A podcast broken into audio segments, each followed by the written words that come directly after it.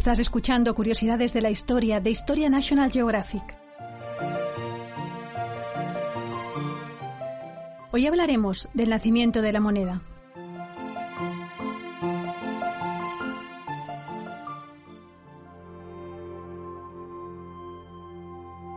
Se me olvidaba lo más delicioso.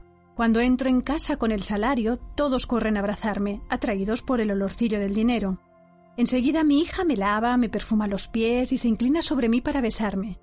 Me llama papá querido y me pesca con la lengua la moneda de tres óvulos que llevo en la boca.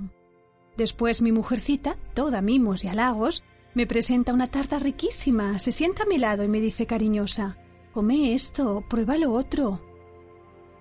Quien así habla es Filocleón, protagonista de Las avispas, una comedia que el ateniense Aristófanes estrenó el año 422 a.C y el dinero del que tan cariñosamente le despoja su hija son los tres óbolos diarios que la ciudad de Atenas pagaba a quienes hacían de jueces.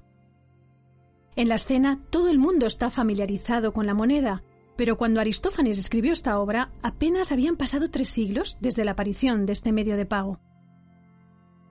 Antes de que naciera la moneda, ya hacía más de mil años que los metales preciosos se empleaban como medio monetario en el Próximo Oriente. En Mesopotamia se utilizaba la plata, importada en buena parte de la zona del Tauro, en Anatolia. Así, por ejemplo, el rey Sinkashit, que gobernó Uruk en el siglo XIX a.C., nos ha dejado la primera lista de precios conocida, donde aparece la cantidad de mercancía que se puede obtener con un shekel, cierta cantidad de plata. Y en los códigos legales mesopotámicos, como el de Hammurabi, aparecen las multas que deben satisfacer quienes cometan un delito, expresadas también en shekels. Sin embargo, lo más habitual era satisfacer deudas de impuestos en cantidades de grano equivalentes a su tasación en shekels. La circulación de plata en forma de lingotes y trozos de metal como premoneda era muy limitada. Los mercaderes, que muchas veces actuaban por cuenta de reyes y templos, los cortaban en trozos más pequeños que pasaban por el platillo de una balanza cada vez que se hacía un pago o una compra. Varias tablillas procedentes de la ciudad de Mari permiten intuir que los mercaderes que utilizaban lingotes y fragmentos de metal se conocían bien entre ellos y confiaban en sus respectivas reputaciones. De este modo, por el Próximo Oriente y por Egipto circularon premonedas metálicas y anónimas, metales preciosos sin el respaldo explícito de un poder político. La plata y el oro gozaban de múltiples virtudes eran posesiones valiosas por sí mismas, que se podían valorar e intercambiar por otros bienes fácilmente, y a diferencia de lo que pasaba con el grano, no se deterioraban, lo que incrementaba su utilidad para los mercaderes. Su aceptación generalizada convertía estos metales en un medio efectivo para realizar pagos donde fuese, y aunque el abastecimiento de oro y plata era limitado, de hecho era esto mismo lo que los hacía tan valiosos.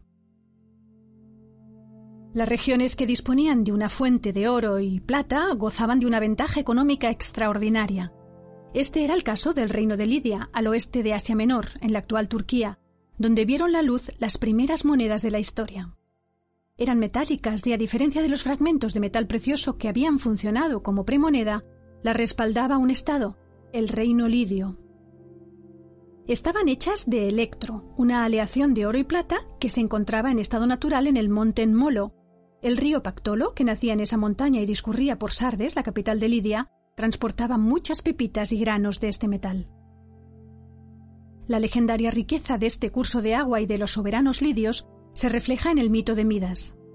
Este rey de Frigia se bañó en las aguas de Pactolo para deshacerse de la maldición que convertía en oro todo cuanto tocaba, comida y bebida incluidas. El poder nefasto pasó de su cuerpo al río cuya corriente arrastró desde entonces las pepitas áureas que hicieron fabulosamente ricos a los soberanos de Lidia.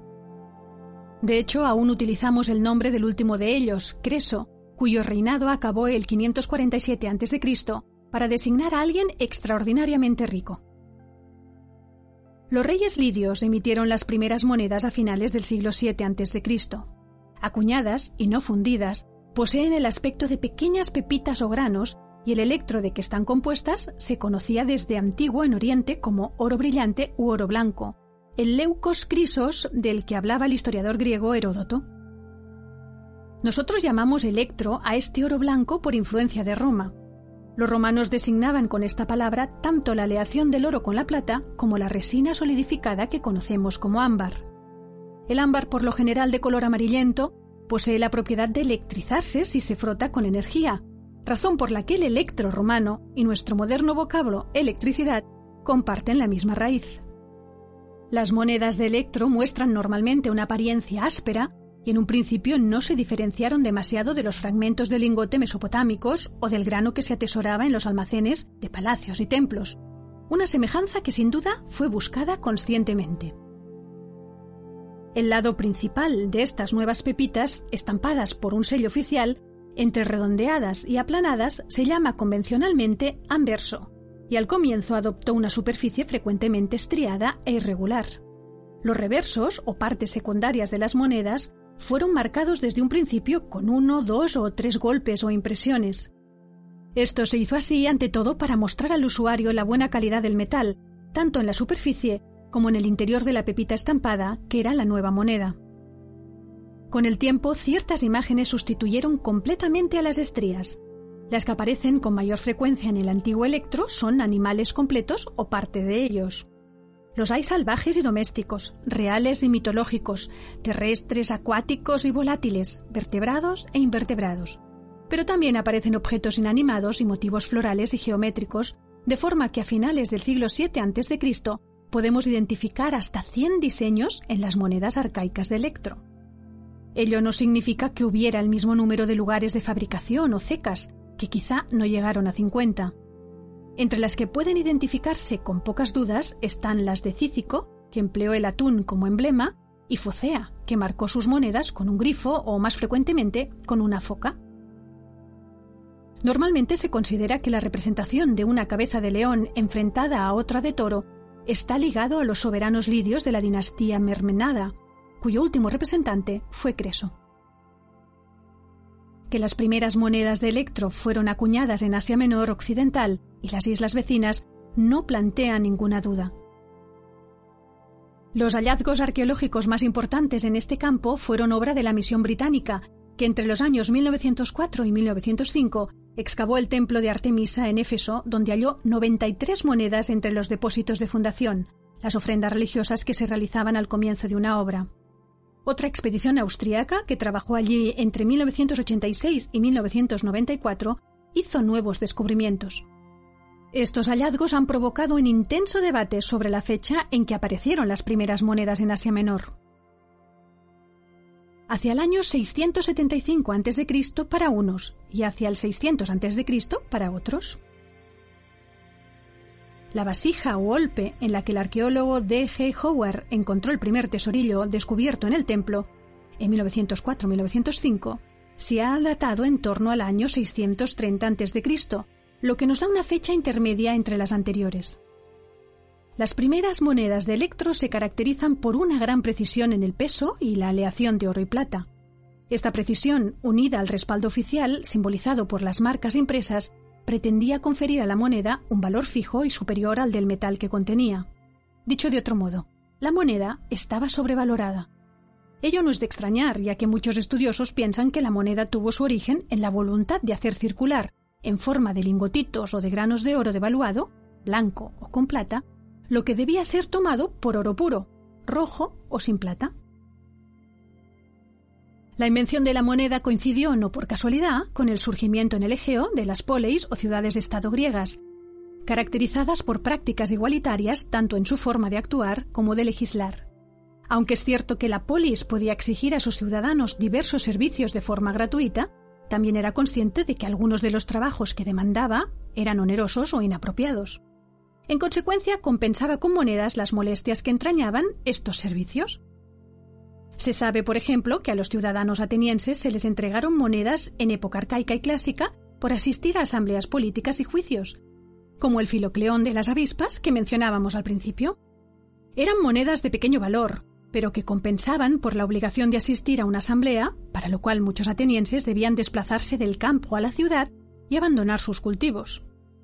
También recibían un sueldo los remeros de la flota de guerra ateniense, ciudadanos pobres que no tenían la obligación de defender a la ciudad a diferencia de los oplitas, los infantes que se pagaban su equipo de guerra, pues pertenecían a grupos sociales superiores y estaban obligados a luchar sin recibir compensación a cambio. Y muchas veces se acuñó moneda para pagar a mercenarios. Las primeras poleis en acuñar moneda fueron las de Jonia, en la costa occidental de Asia Menor, con las que Lidia mantenía estrechas relaciones económicas y culturales. De hecho, las ciudades griegas pudieron obtener beneficios al acuñar moneda, haciéndola circular en su territorio con un valor superior al valor real del metal usado, ya que con ello su riqueza era superior al valor del metal precioso que verdaderamente poseían. Esto explicaría por qué tantas poleis acuñaron monedas y por qué desde finales del siglo VI a.C. se extendió con gran rapidez la acuñación de monedas de plata. Los ciudadanos propios y los extranjeros utilizaban esta moneda sobrevalorada en determinadas circunstancias, como la compra de mercancías, pago de derechos de paso, de tasas. A cambio de imponer su moneda en su territorio, la polis tuvo que respaldarla encargándose de su producción, respaldo que se manifestó en la elección de las figuras y los textos que aparecían en la brillante superficie del metal.